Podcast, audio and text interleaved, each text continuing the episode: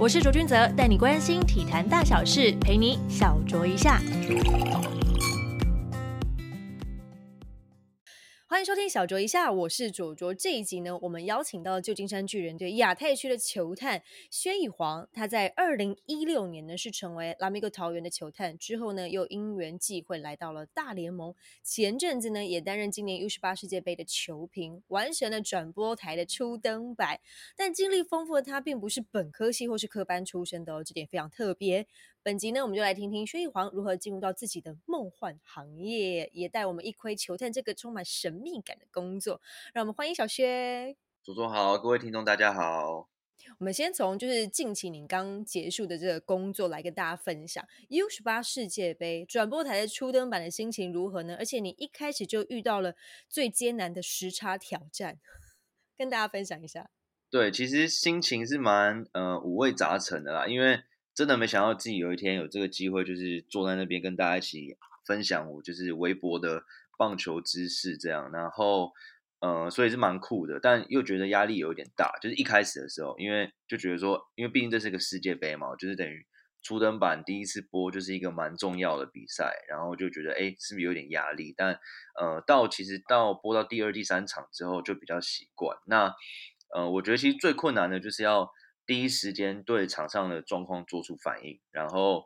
因为我自己平常又是一个就是废话比较多的、屁话比较多的人，然后你上上呃等于讲当球评，你又不能讲太多那种有的没的，所以就会有时候就会要忍住这样。对，嗯哼，所以你在转播的过程当中有忍不住想要跟主播分享什么你自己观察到比较有趣的地方？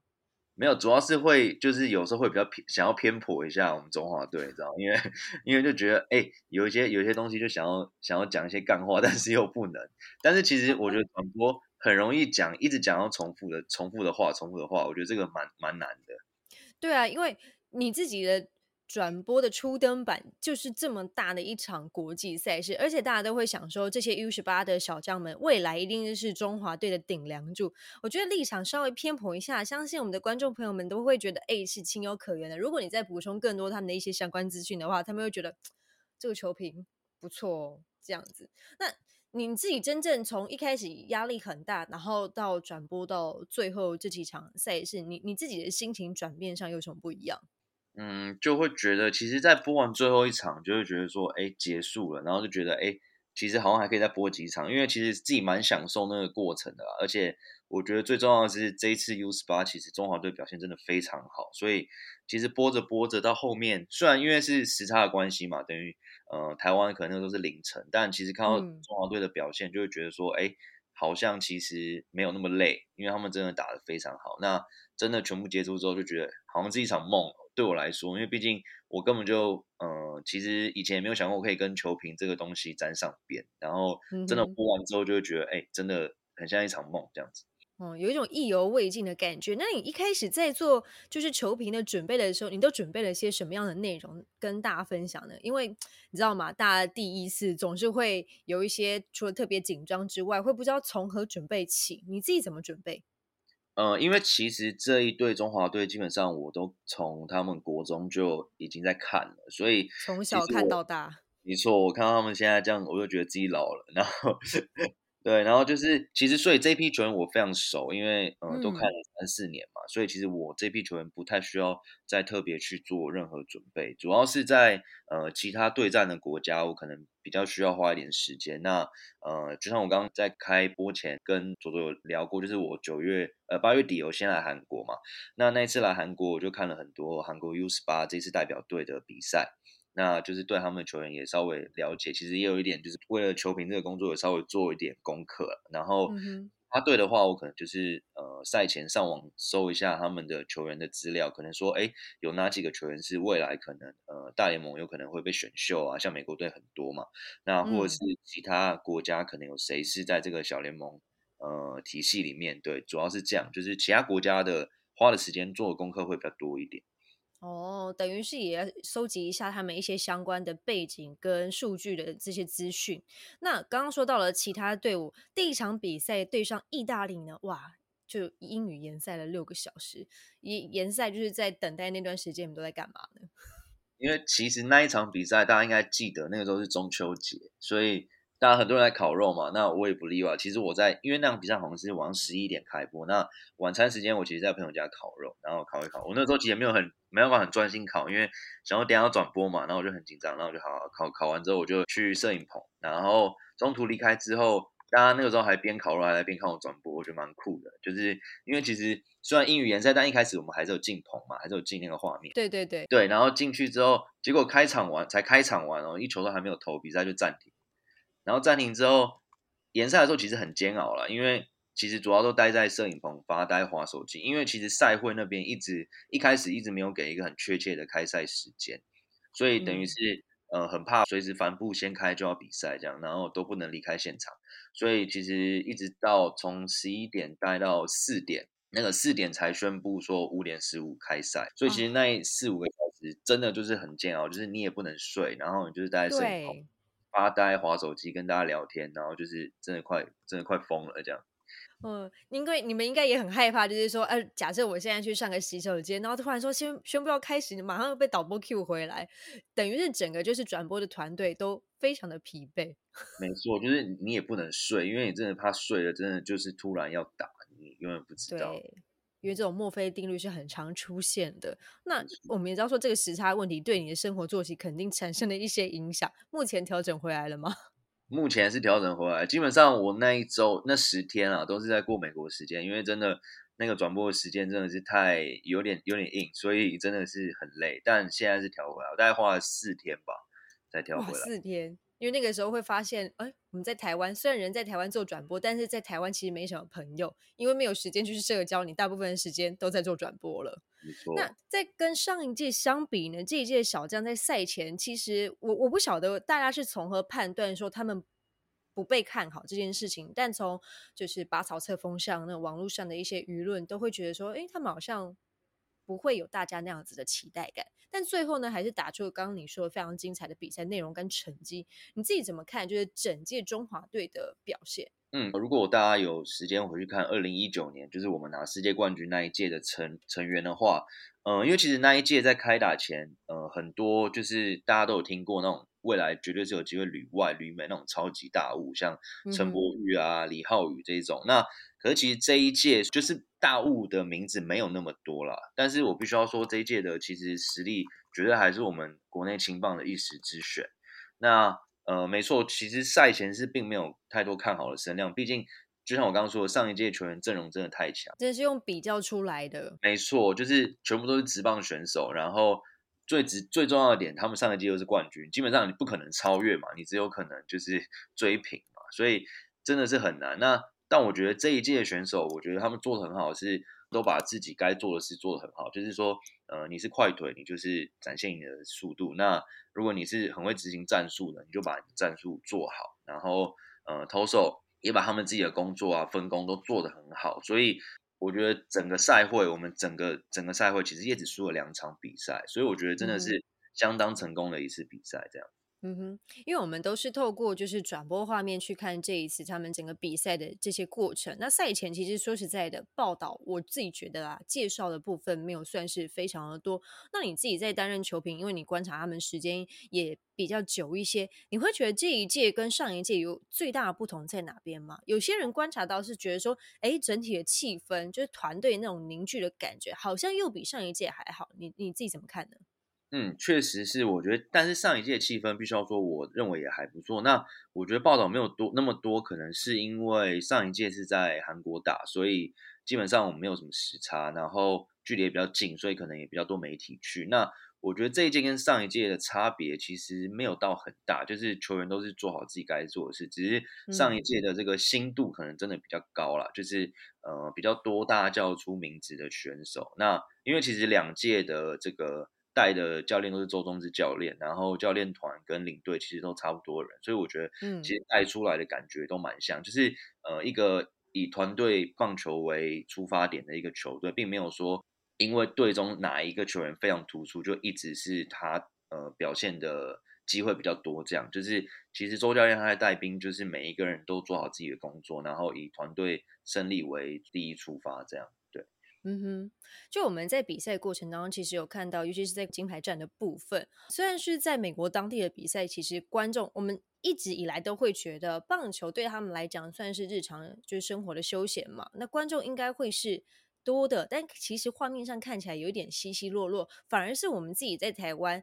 就是对于他们的关注，因为他们越打越好，所以关注度也越来越高，所以我想问问你自己的看法是。U 十八世界杯这比赛是我们台湾人看来太重要了，还是对于美国人来说，这只不过是一场比赛？嗯，我觉得应该是说，我觉得这个基层棒球，就是说像呃少棒啊、青少棒、青棒，因为我认为在台湾这三个阶段，台湾在国际赛舞台本来成绩就比较好，就是这是一定的嘛，就是大家都看到，所以我认为在这个关注度上，呃比较高也是合理，但我觉得。呃，在美国，他们其实也有蛮多人看，只是可能是因为美国可能距离太大太远，然后这可能其他其他地方其他州的人没有办法飞过去看之类，所以可能会让人觉得说现场的观众没有那么多。但我其实我不知道他们收视率，但我觉得应该也是不错啦，因为毕竟再怎么说，这也是一个世界杯嘛，对啊，所以我觉得它也是关注度也是有。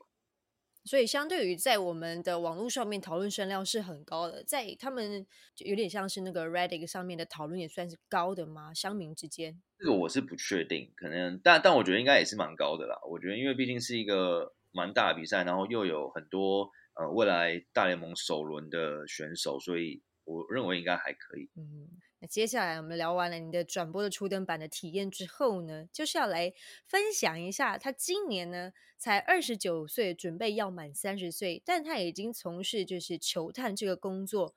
六七年的时间了。而且我觉得最特别的地方是因为小学不是科班出身，也不是就读就是运动产业相关的科系，当初是怎么样进入这个行业呢？你觉得自己就是，然后大部分的球探都是先在。职棒圈里面工作过一阵子，甚至是退役之后比较有些资历，才担任球探这个身份。素人球探，你自己又觉得有哪些优劣势？跟大家分享一下。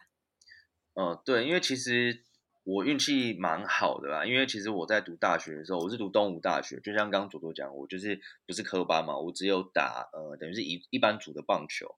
那那个时候在学校的球队有认识一个大我蛮多岁的学长，叫魏子尧，然后。呃，他以前也是当过记者，短暂，然后他他之后就去这个响尾蛇当球探。其实那段时候，他跟这个拉米狗的蓝天勇蛮好的。然后，呃，那个时候刚好，因为我在大学的时候也在一个组织叫 SSU，呃，有写一些文章这样子。然后那时候学长魏早学长有看到，那他觉得说，哎，可能我的特质还蛮适合球探这一块。然后那个时候刚好拉米狗因为刘介廷领队，那个时候他想要扩编他们的球探部门，因为他。有看出球探的怎么讲对球队的重要性，对，所以那时候他在真人的时候，呃，等于魏子尧就有推荐我去跟蓝天勇面试，这样运气蛮好的，就是也面试上，所以才有这个机会，呃，进入这一行。那刚好问到说这个素人球探的优劣势，我觉得，呃，你的劣势就是你什么都不会，就是你完全没有一个基础的感觉，你等于是一个球迷的身份，然后进入这一行。然后优势的话，我觉得这也是个优势，就是你什么都不会，所以基本上就是一张白纸，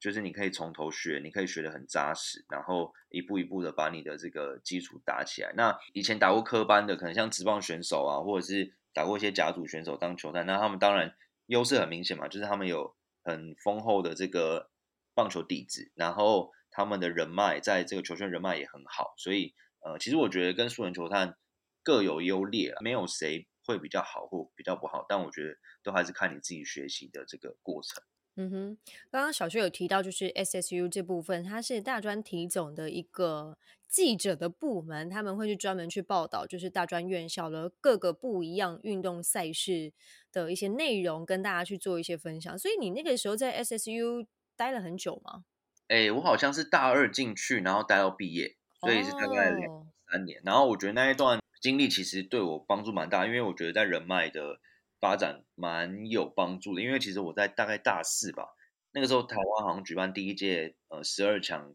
棒球赛，然后那个时候棒协的医生就是呃应该很多人认识，就是棒协的公关新闻部的那个窗口负责人。没错，然后那个时候也是呃，因为他认识我们 SSU 我另外一个等于是同行嘛，然后他那个时候要找一些等于新闻组的，在这个呃十二强棒球赛里面帮忙。也因为那一次的机会，我就认识了医生，然后也认识了很多棒球界的人，就是帮助我在呃未来这条路上等于有更多的人脉。所以我觉得 SSU 那个地方真的帮助我很多。嗯，因为 SSU 它其实，在招聘这些就是学生记者的时候，他其实不太会去看你是什么科系出身的，那就是希望提供一个平台给学生们，对于记者这个行业有兴趣来去做一个磨练。你说你在东吴大学是就读什么科系呢？跟大家分享一下。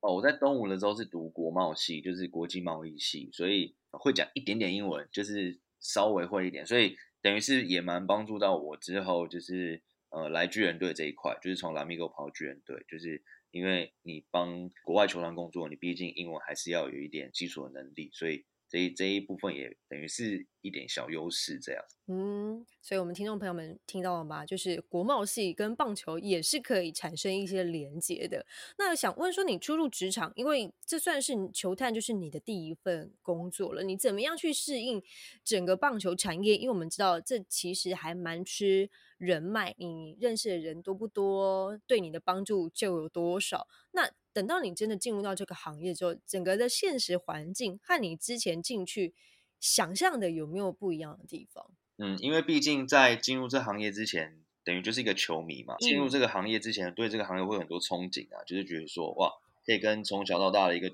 一起的球员一起工作。但你真的进去之后，你就会觉得说，嗯，跟你想的其实可能不太一样。就是他们就是等于是你的同事，所以你进去的时候，别人不知道你是谁，所以你必须要怎么讲？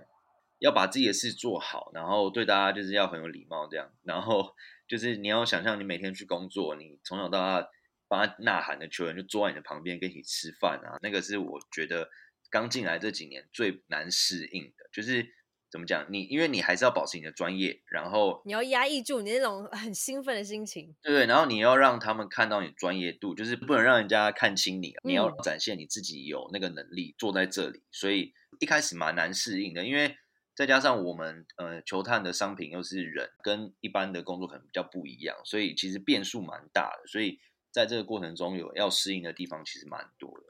你自己花了多久的时间，以及那个过程怎么样去取得大家对你的信任跟认可呢？我觉得这个其实是蛮困难的一个一个部分。对，我觉得可能至少要一年吧，因为其实说真的，你又不是球圈的人，所以其实一开始不被信任是正常的。我觉得也很。也很可以理解，但是我觉得那个时候，呃，不管是刘介奇领队或者是洪一中总教练，其实他对于我们球探的自由度非常高，就是每年选秀啊，或者是每次开会，他们呃，尤其是洪总，他非常的放手让我们去做我们的专业，或是呃很认同我们的想法，因为他其实用人蛮蛮敢用的，就是他的想法就是说，他看球员看的也没有我们多啊，这些球员也。没有我们熟，所以其实很放手，让我们去尝试，或者让我们选我们想要的人。所以其实我觉得今天如果待在其他队，可能会需要更长的时间适应，或者是需要更长的时间步入轨道。这样，那其实，在拉米狗，我大概花了一年吧，把我的怎么讲，整个工作上轨道啊，或者是跟大家呃跟球队打成一片，我觉得要花一年这样。嗯，我觉得一年时间就不长不短了，但对我来讲还好像。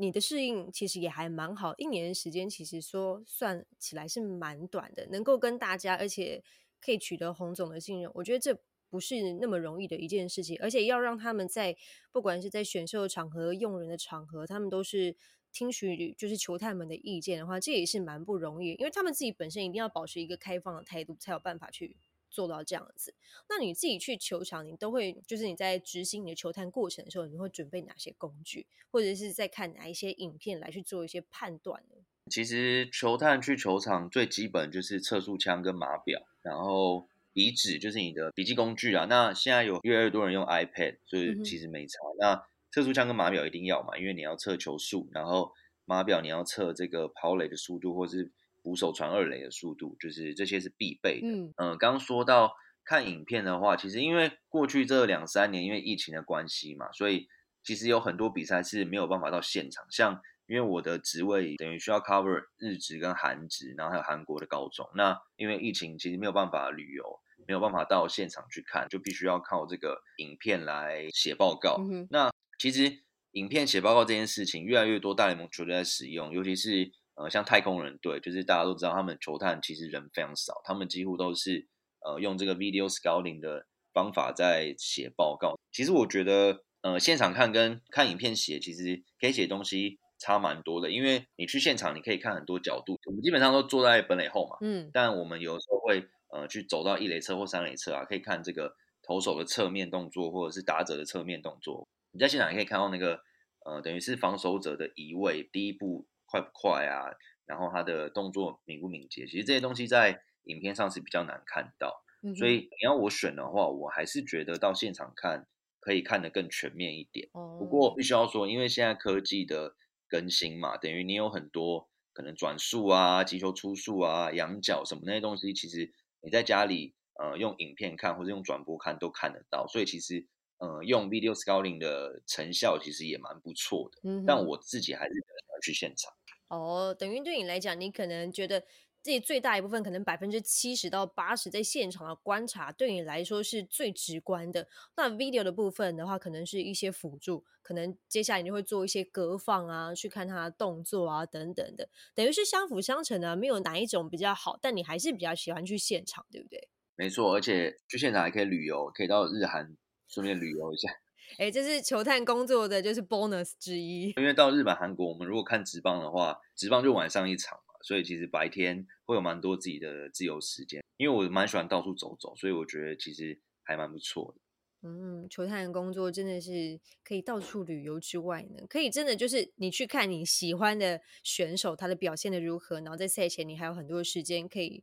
去观光旅游等等的。但除了在你刚刚自己说的那些现场看以及影片看球技球商的部分，可以在现场看到，还有另外一个就是叫做 make up，也就是他的个性跟态度等等的面相。你自己会怎么样去评估 make up 的部分？因为我觉得这东西其实还蛮主观的。有没有什么样是一个标准，或是有哪位选手是一个标准，依他来去做加减分呢？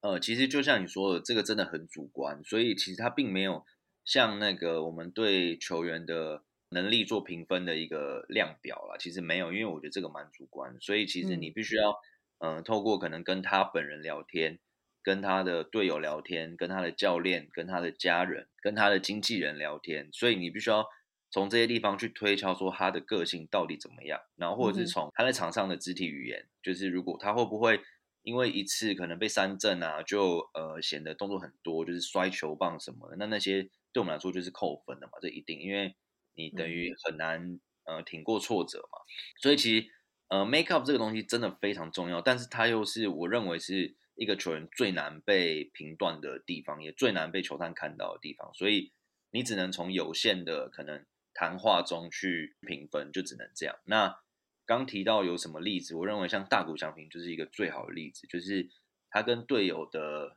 相处跟教练的相处都是非常好嘛，很明显他很 nice，然后他跟媒体的应对又基本上是一百分，他不太会讲错话，他也是很谦虚，这样就是一个媒体宠儿。对，真的他很谦虚，但是他在场上需要呃激情的时候，他又会有激情，三振会有呐喊啊，或者打拳击打会也很有霸气的展现，所以其实我认为他就是一个最好的 make up 的例子，这样。你有没有遇过你自己在就是执行球探工作的时候，你觉得这个选手哇，他各方面的球技啊、球商都很不错，可是，在 make up 这个部分，真的让你觉得，嗯，这个人可能要再思考一下，有没有这个状况过？当然也是有，但我也不能讲是谁。当然，当然，对。但是这个这个状况其实蛮多的，就是说，呃，这个球员的能力是有的，但是确实有的时候在个性上会让我们呃却步，也是有，因为像其实。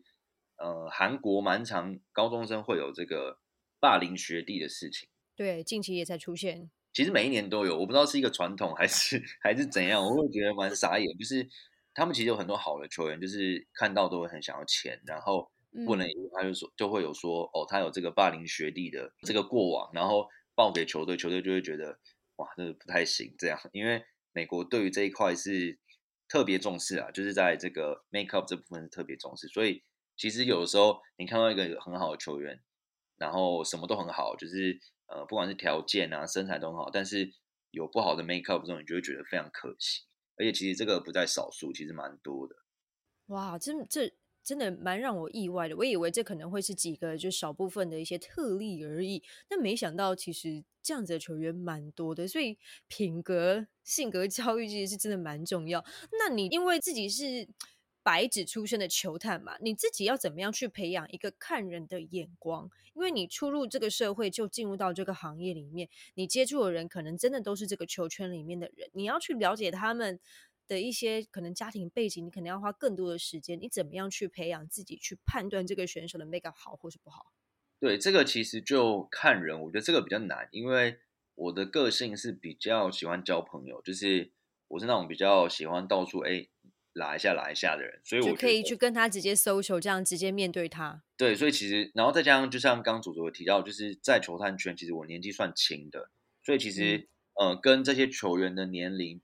当然也没有到很接近啊，也是差了七八九年，但是其实相对是比较呃有话聊的，所以其实我认为我在跟他们聊天的时候，他们会比较跟我比较没有距离感，因为比较没代沟啊。对，你看你旁边如果是王金勇。前辈在跟他讲，跟球员讲话，球员一定吓死，就呃，毕恭毕敬，毕恭毕敬。那跟我就可能他们反而会比较没有距离，就是比较愿意跟我分享他的事啊，或者是把我当朋友一样跟我聊天。所以我觉得我是有稍微有优势。那再加上我刚刚讲，我也是比较喜欢交朋友的人，所以其实我呃，我认为看人这一块，就是你要多多的去跟不同的人相处，你才会更懂得怎么看人。所以其实这一块我是比较比较 OK 的，就是因为我是个性比较喜欢。到处拉一下这样子，嗯哼，因为 make up 这部分很快的就可以去筛选掉这个球员到底适不适合这个球队的体系。那如果真的 make up 不好的球员，到底会对球队带来什么样的影响呢？嗯，因为我们很常听到媒体会提到一个词叫休息室毒瘤嘛。那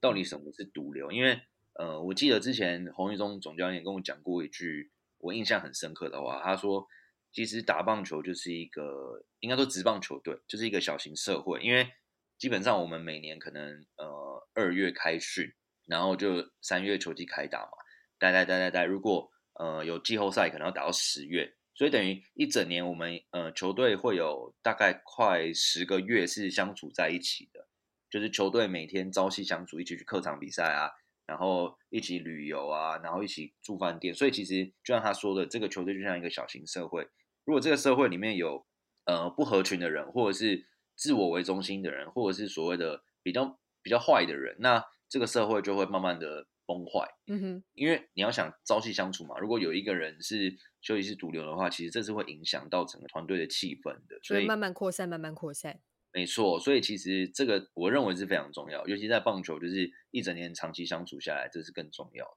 这样子的 make up 的评分的比例的，在你心目中，因为每个人球探的标准不太一样，在你心中大概占比是多少？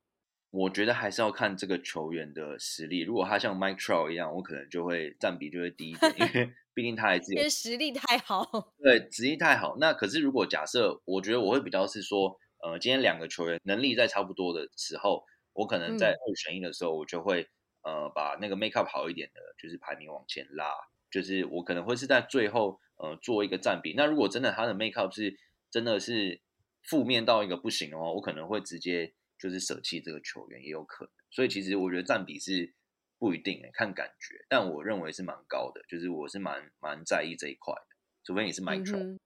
对啊，因为看就是球队一一整年下来都是相处在一起。如果说真的有一个人是一个负面能量会比较强一点的话，他如果慢慢扩散出去的话，我们就会讲嘛，休息室里面的化学效应好不好？就会决定就是战绩蛮重要的一个关键点，这无关他们的球技哦，因为每个人其实都是成熟的了，所以这个还蛮重要，提供给我们听众朋友们参考。再来就要继续问到小薛，你自己在选秀期间，这个球探扮演了什么样的角色？因为你除了写就是球探报告啊，你要怎么样去，你知道跟其他队伍叠对叠，去了解他们的关注的人选，怎么样去协助球团安排这些顺位呢？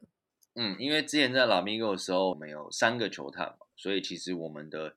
工作的占比是蛮大的。因为台湾比赛太多了，台湾气候太好，所以一年四季有太多比赛，所以真的是三个球探蛮不够的。其实最忙的时候就是大概选秀前两个月，我们就会开始准备一些简报啊，然后要跟这个领队还有教练团开会。那嗯，要怎么去跟别队叠对叠？其实我们不太会，因为我觉得台湾就这么小，所以基本上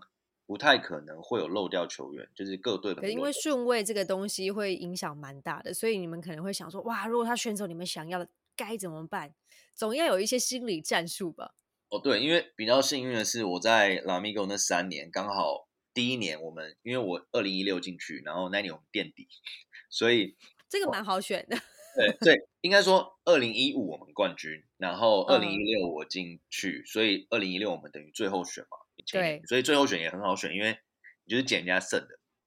然后二零一六我进去那年垫底，所以二零一七的选秀我们是状元，那又很好选，就是廖健就是选最喜欢的，因为不会有人跟我们抢。那二零一六年我们又冠军，所以二零一七我们又最后选，所以其实对我来说。我在球队的那三年，基本上就是不是第一个选，就是最后选，所以其实嗯比较不会有叠对叠状况，因为我觉得是大概在第二、第三这两个顺位会比较麻烦，是你要去想说前面的人选了谁，然后要去去做一些沙盘推演。但对我们来说，其实比较没有这个状况，而且其实我觉得蛮大家蛮有默契，就是台湾的球探大家感情其实都还 OK，就是大家一起出差，我们也会一起聚餐什么的，然后我们也有一个默契，就是。在在大家聚在一起的时候，其实也不太会去讲这个球员的事情啦，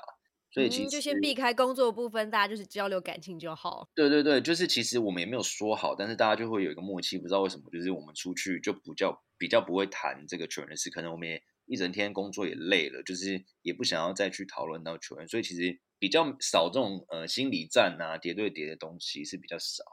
嗯，那你那三年真的是蛮幸运，不是第一个选就是最后一个选，蛮好的。那你一开始是在老米狗桃园担任球探嘛？后来是怎么样辗转来到了旧金山巨人队？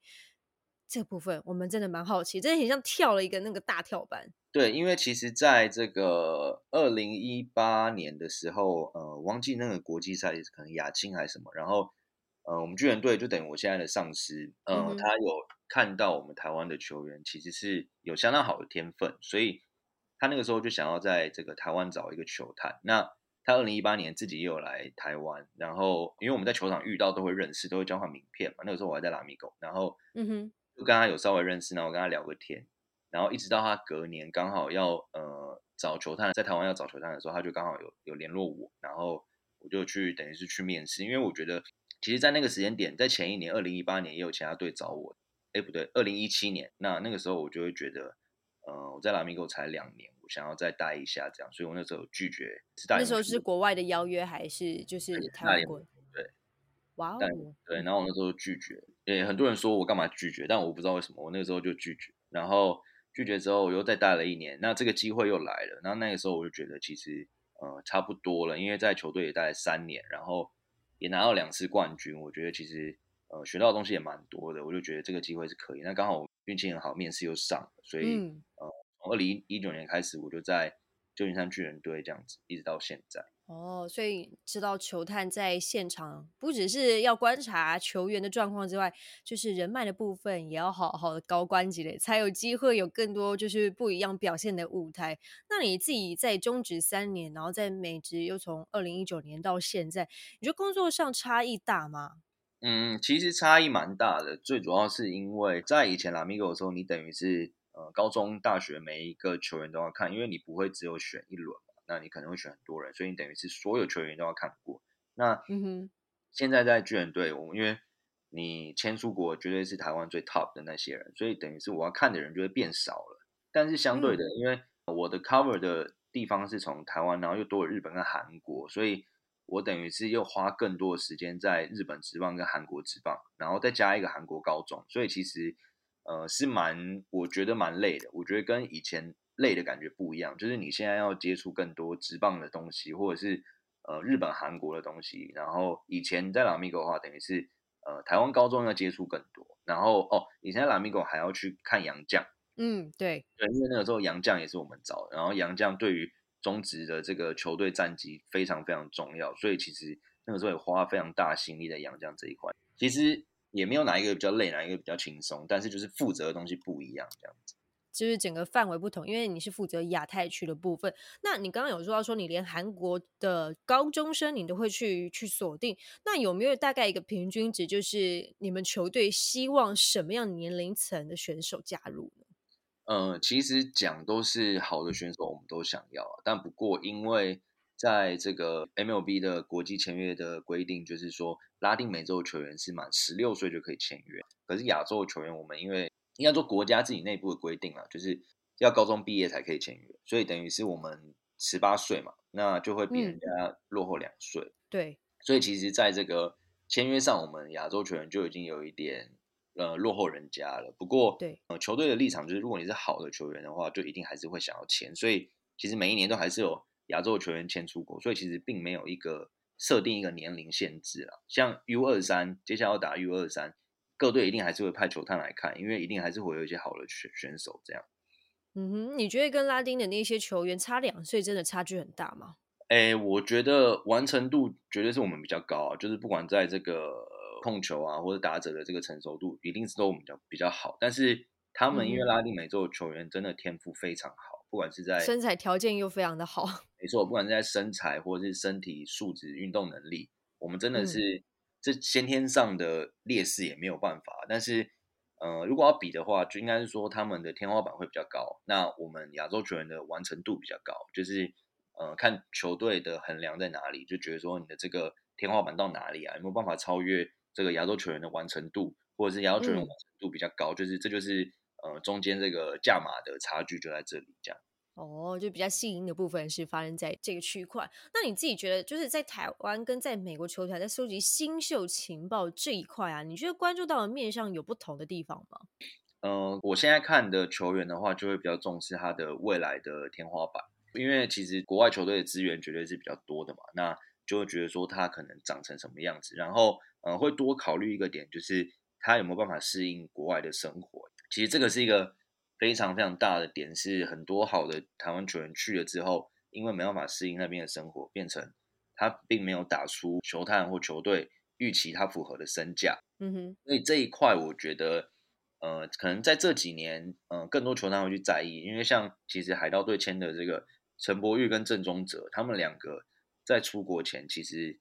就已经展现他们是非常适合在国外生活的样子，就是他们其实会讲一点英文，然后我很喜欢跟就是呃怎么讲，跟很多人就是聊天啊，交朋友，因为其实你在国外就是需要这样嘛，就是需要跟队友打成一片，因为你会遇到来自世界各地的人，那你总不能把自己封闭起来，你语言不通，但是你又不试着去跟人家交谈的话，慢慢的球队也会。忘记你这个人是谁，除非你真的表现的非常好。但其实，嗯，棒球这个运动，如果你没有跟球队打成一片的话，你很难表现好。所以我觉得在现在，我会特别重视这一块。那之前在拉米狗可能就不会特地去看这一块，因为就会觉得说，呃，你只要可以在呃台湾的职棒适应台湾职棒的生活，然后表现的好就可以了。所以这一点是比较不一样。嗯哼，因为我们也知道说，近期就是从呃美国回来的台湾球员，比我们去美国的球员都还要来得多。有的时候个性会去决定他到底未来的路发展的到底有多广，这点其实还蛮重要的。那你自己当球探这段时间，虽然你还很年轻，但已经六七年了，你自己休闲的时候还会看棒球吗？不工作的时候？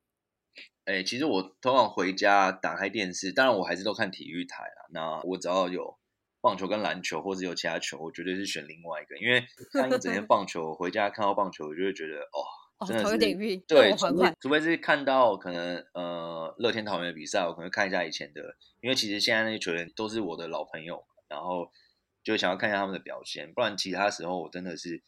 就是先不要，真的是先不要，真的是换一个换一个球类这样子。嗯哼，那你在进入到就是球探这个产业之前，你有没有特别支持的球队？因为你会想要做这个工作，一定是自己很喜欢这项运动，甚至是某些人的球迷嘛。对，就是不瞒大家说，我以前也是爪爪啦，就是你也是爪爪。对，从以前其实因为家里的关系，因为我我爸也是象迷，然后就一直是看兄弟的比赛。因为其实你知道，象迷在那段时间最讨厌的就是拉米狗，因为永远都打不赢，就是 一直输。结果你成为了拉米狗的球探。对，所以那时候去面试的时候，我就觉得很很好笑啊，就是你背叛了家族，平常最讨厌的球队，然后就现在我在帮他工作。可是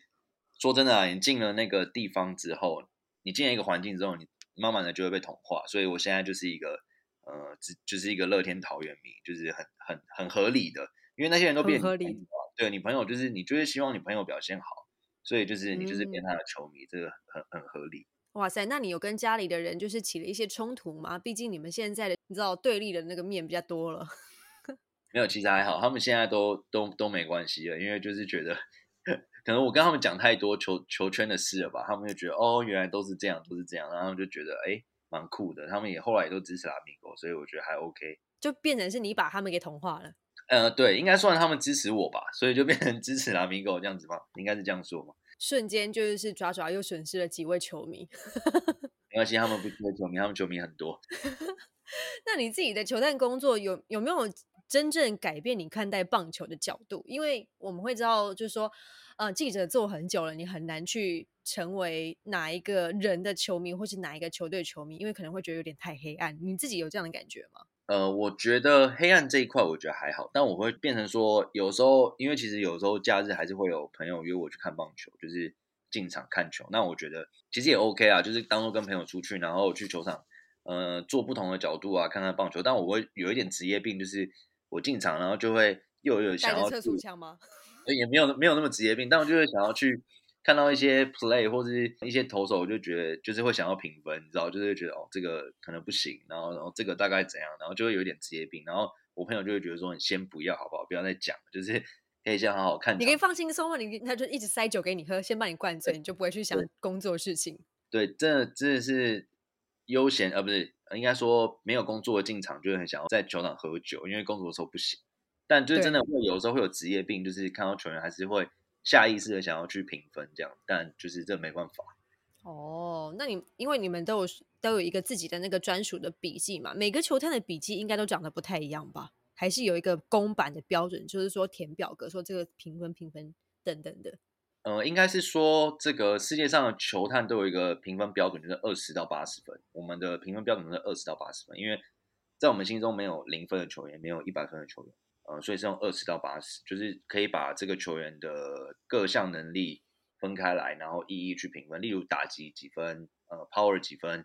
速度几分，然后倍力几分，就是像这样嘛，就是很像在打分数。大联盟平均是五十分。就是如果你的倍力有五十分，那你就大概是大联盟平均的标准的水准。那如果六十分就是超越大联盟平均，那四十分就是大概低于平均。所以其实虽然每个球探看球员的角度不一样，但是我们都是用这个评分量表去评分的。所以其实每每一个球队看的各项的东西都不一样。像有的球队可能打者可能会看呃打击力量、速度、跑垒，那可能有的球队就没有跑垒，可能换成。呃，其他盗垒的这个时机之类的，就是每一个球队看的项目是不一样，但是基本上都是从这个二十到八十分的评分量表去评分。那当然，每一个球队同一个球员，每一个球探看的角度不一样，评出来的分数也不一样，所以每个人的笔记本里面写的东西绝对也是不一样。嗯哼，你自己担任球探这个工作，看过的球员超过上百人，甚至上千人都有可能。有没有发生过哪些让你印象深刻的事情呢？蛮多的像嗯，我觉得刘志荣的 case 就让我蛮印象深刻，就是他那个时候高中毕业，英歌工商毕业之后去就读文化大学，那主要都是担任游击手的角色。那当然，他高中的时候就有担担任投手，然后最快是可以投到一百四十八公里，其实算是很不错的投手。不过当时的评估就是他如果守游击的话，是有机会终止金手套等级，所以就是我们对于他当游击手的评分比较高，但是。呃，他毕业进入文化大学之后，去了一个叫黑山羊的训练机构，就是大家应该有可能有听过。那在那边训练之后，他下一次复出投球大概是大二吧，就投到一百五十八公里，呃，一百五十七，然后就惊艳所有人，因为那个时候基本上他是在最比赛的最后一局，我还记得是梅花旗最后一局，就是教练叫他上来投。那那个时候球探可能就觉得说，哦，好久没看他投，了测一下。结果热身的时候就一百五十一，然后大家想说，哎，是不是枪坏掉还是怎样？枪枪坏掉，快乐枪。对，大家大家就互相比对，哎，真的都一五一。然后那个时候大家就眼睛就亮。然后结果，嗯我记得他大学后来打亚锦赛，然后呃，其实大学他总共投可能不到十五局吧，最后就被红袜队用呃七十几八十万签约金以投手的身份签到国外。所以，哎，这件事是让我印象蛮深刻，就是一个球员的进步幅度可以在。短短的几年那么大，而且是从一个游击手，呃，评分比较高，结果变成一个超过五十万签约金出国的投手，我觉得这件事是让我印象蛮深刻的。嗯哼，因为我们常常在看一些就是棒球相关的电影的时候，就会知道说，哎，场边会坐了一群球探，他们都本来可能都已经看的，哦，觉得很无趣啊等等。但如果突然出现一个哇，投出了一百五十级的这个速球的投手，大家都会眼睛一亮，枪就是会真的拿起来，然后开始关注大家。那个场面其实也真的蛮有趣的。那我我比较想要问一个就是比较近期的一些问题，因为我们现在在美国的打者就是没有以前这么多了，那。大家都会一直在有点像是唱衰那种感觉，就是说啊，什么时候会回来台湾啊，等等之类的。我们就举两个例子好了，换了很多队的今年的张玉成以及紫薇，你怎么看待这两位球员？嗯，其实张玉成今年的表现，我认为是真的是相当不错。就是虽然他是一直被 DFA，但是其实可以看到还是有球队要捡他，所以就表示说他在大联盟绝对是有他一席之地。嗯，对。张玉成，我认为他的角色可能会比较像这个，呃，可能球员名单里面的最后几名，就是说他在可能今天对对方是左投先发的时候，他会先发，但是长期来说，他可能不会是固定先发的一员，就是有点像工具人的角色，然后呃左投先发的时候，或是后面呃后半段的局数有左投上来之后，他可以代打。但我觉得，呃，以台湾人可以做到这样，真的已经是。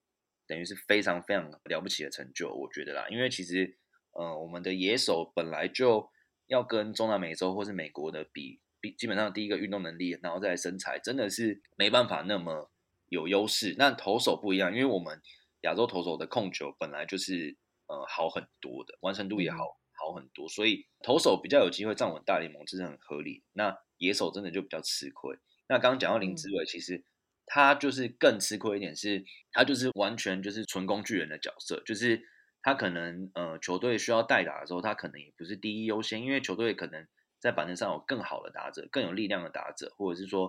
呃可能是有右打左打的问题。那紫伟他的当然他的优势就是可以守很多位置嘛，就是二三有外野都可以守，可以看到他之前还上去投球。其实这种球员说真的，在美国其实也蛮多的，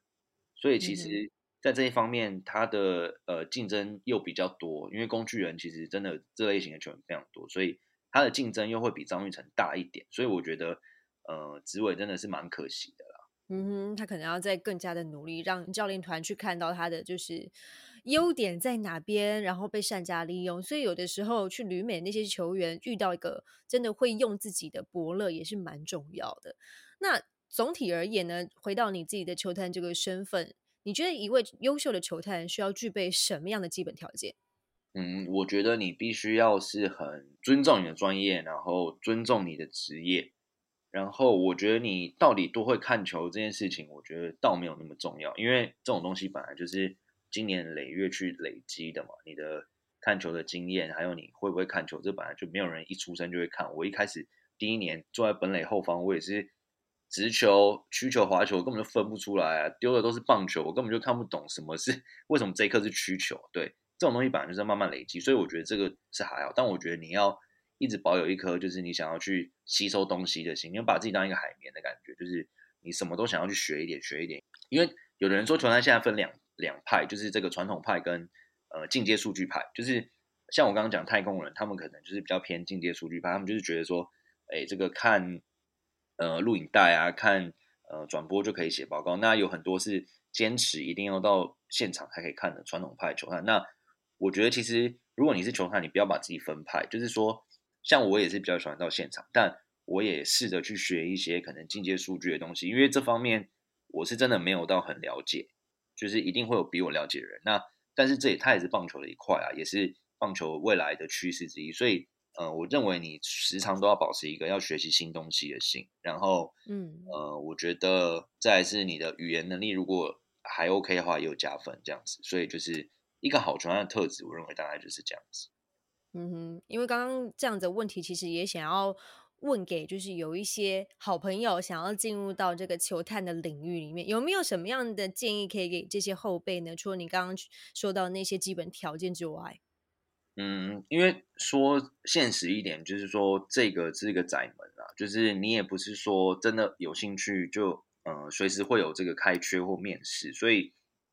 我认为就是把自己准备好，然后如果有一些可能棒球相关的，不管是呃这个座谈啊，或者是志工，像我参加 SSU 或者是参加十二强的志工，因为都是一个很好的机会，可以进入这个圈子。当然，必须要说，并不是你参加就一定有机会进入这个圈子。不过，把自己准备好，然后呃，多多参与一些不管是大小赛事啊，或者是呃各种不同的讲座，其实都会有帮助。这样。